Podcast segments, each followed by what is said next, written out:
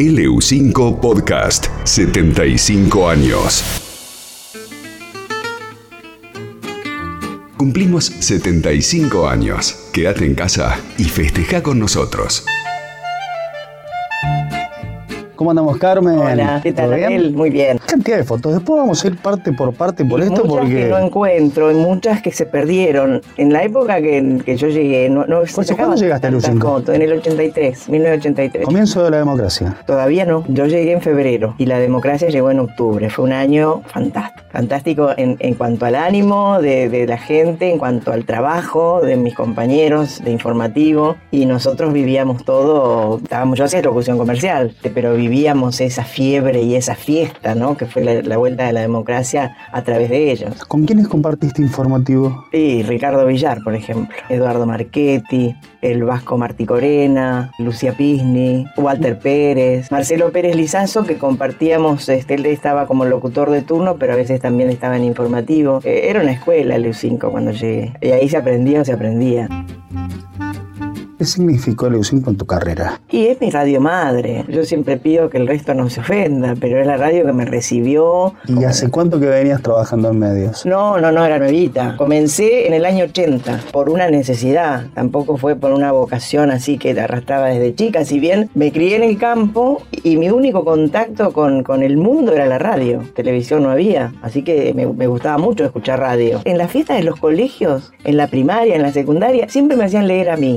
O sea que por ahí este, Algo te detectaban decían. algo, ¿no? Que había una- un timbre de voz agradable o, o una forma de leer, porque en la época que yo hice la primaria se leía. ¿Y ¿Cómo desembarcas en el EU5? Trabajando en la radio del 9 de julio, me llaman del canal, un canal de circuito cerrado. Y en el canal nos hacen dar un examen en el ISER, en el año 82. Cuando yo rindo el primer examen en el ISER, ahí se me abrió la cabeza y dije, esto es lo que a mí me gusta. Y una noche, que estábamos con los amigos en un pub, este, pasando el rato, uno de ellos se pasa y se despide y dice, mañana me voy a Neuquén. Él tenía las hermanas viviendo acá y vendía seguros y venía a ver sus clientes. Entonces le digo, ay, ¿por qué no me averiguás? Le digo, pregúntale a tus hermanas qué, qué posibilidades hay de trabajar allá. Bueno, me dice. Y se fue. Cuestión que a los tres o cuatro días me llama por teléfono este muchacho, estaba acá en Neuquén, y me dice, mira, te voy a contactar con un cliente mío que tiene una agencia de publicidad, este, yo le hablé de vos y te pongo en contacto. Atiendo, Jorge Fernández Garro me tocó compartir la radio. fue el que me convenció de que yo tenía que venir a Neuquén porque acá había toda población joven, que tenía muchas posibilidades, que esto recién estaba empezando. Me dio un manijazo que ni te cuento. Bueno, a las 6 de la mañana llegué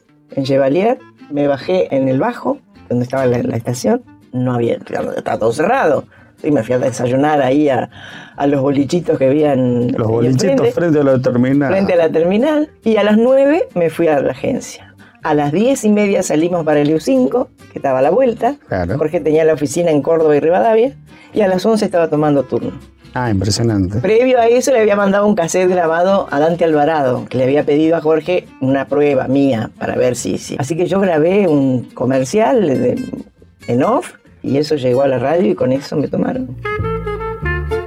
¿A quiénes más recordás de, tus compañeros? en locución, Osvaldo Arabarco, Maestro. un maestro, jefe además, jefe de locutores cuando yo llegué, Aníbal Forcada. Con Aníbal compartimos turnos de locución comercial, así que bueno, te imaginas lo que era para mí, eran cursadas de, de, materias con, con Aníbal. Era un capo en, en cuanto a lectura, en cuanto a conducción, era poeta, era, era un tipo muy completo, muy grosso. Y cuando llegué esa mañana, estaba saliendo al aire un programa que producía gran publicidad de Abraham Tomé Sí. que se llamaba Universo 83 y lo conducía Pepe Ramos Paz Después eh, hice un boricto como actor, hice un indio en radioteatro y me preguntaron, Pepe, ¿cómo te ponemos? y en la locución comercial la agencia había contratado a Silvia Salgado, la más antigua de todos nosotros. Hacíamos el bolsillo del duende, unos libretos que mandaba la Red Splendid que ya se habían hecho allá. Dentro de ese grupo, en algún momento, alguna anécdota tiene que haber calado profundo en todos. ¿La recordás? Mira, han pasado tantas cosas en estos 37 años. Una que te haya marcado, que hayas dicho, de esta no me olvido nunca más. Bueno, teníamos, por ejemplo, con Marcelo Pérez Lizazo nos pasaba algo. Nosotros no somos de tentarnos al aire,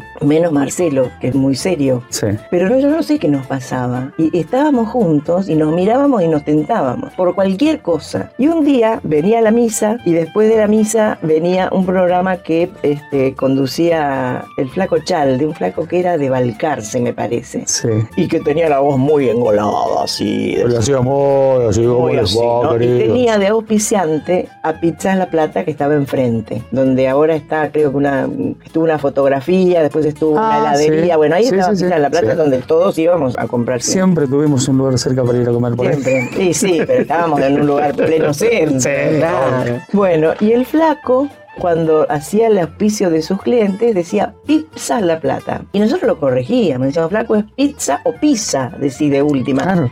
No, pizza La Plata y pizza La Plata. Y bueno, un día quedamos con, con Marcelo los dos y el flaco había viajado. Entonces le pide a Marcelo que le hiciera la conducción del programa. Entonces cuando se pone a hablar le digo, che gordo, no vas a decir pizza. ¿eh?". ¿Podés creer que llegó el momento de los auspiciantes y Marcelo dijo, auspicia en este programa Pizza La Plata? No, no te puedo creer que la siguió. Yo me fui.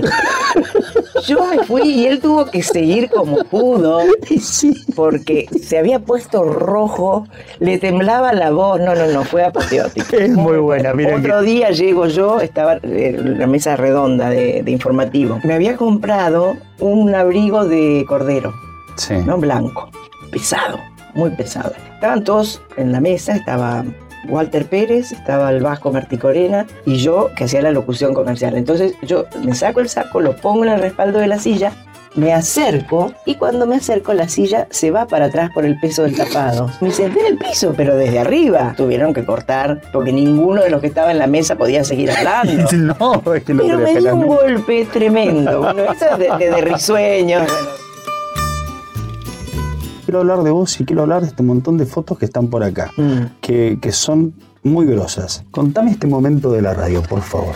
Este momento es un programa que hice que llamó como en casa. Fue un programa precioso, me dio mucha alegría, muchas satisfacciones. Creo que a la gente le gustó. Y pasaba gente porque no se hacían este, entrevistas telefónicas. Todos los columnistas que yo convocaba, la producción la hacía yo, todo lo hacía yo. Y han desfilado figuras profesionales, artistas, locales, nacionales, Eladia Blasquez, Víctor Heredia, qué sé yo, tantos, tantos, ¿no? Y después de, de acá, del quehacer local, Jorge Edelman, hacíamos un radioteatro. Bueno, justamente por eso te marcaba la foto y te pedía Jorge, esa foto en, sí. ese, en ese momento, porque ahí hay una gama de personajes Sí. pero muy variada. Interesantísima. ¿Las querés ir marcando? Pero los- Claro. mientras los vamos Alejandro Polizo, Va a estar acompañando en la locución. ¿Quién les habla? Alejandro Polizo. que era Sí. muy jovencito. Al lado, a la izquierda mía, eh, Jorge Edelman. Eduardo Marchetti, acá, acá a la izquierda. Muy jóvenes. Jóvenes. Gerardo Burton, que también participaba del... Pero ya no tenía pelo, Burton, Eh, no. fíjate vos. Nació sin pelo, me parece, Burton. Y Alejandro Lillo, que tenía mucho pelo negro. Tremenda porra. No sé cómo está Sí. ahora. Sí, es muy linda, muy linda foto. Y tengo muy buenos recuerdos de ese programa. Muy lindo. Eso fue un radioteatro. Hacíamos un radioteatro, sí. ¿Y eso sí. te lo armaba Jorge? ¿Jorge Edelman me No, refiero? con ¿O lo armabas Jorge- vos? No, no, no, eso lo armábamos, creo que lo armaba Burton.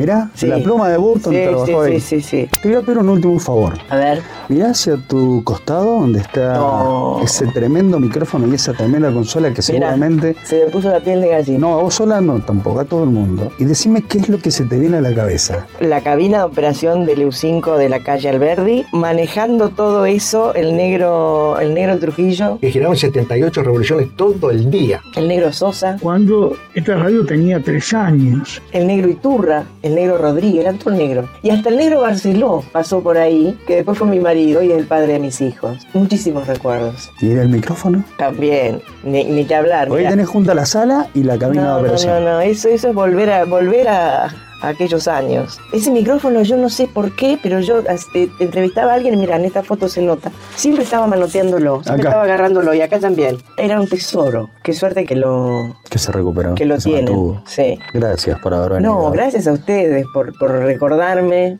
por invitarme, por hacerme sentir que, que hay lazos que no se terminan nunca, que el afecto y el amor por un medio va más allá de, de todo, ¿no? De la gente, del tiempo, de los gobiernos, de, de lo que sea. ¿Te me emocionaste? Sí, sí, sí, me emocionó la consola, te juro. Me pasaron muchas imágenes. Gracias, Carmen. A ustedes, a ustedes. LU5, 75 años compartiendo el aire de todos.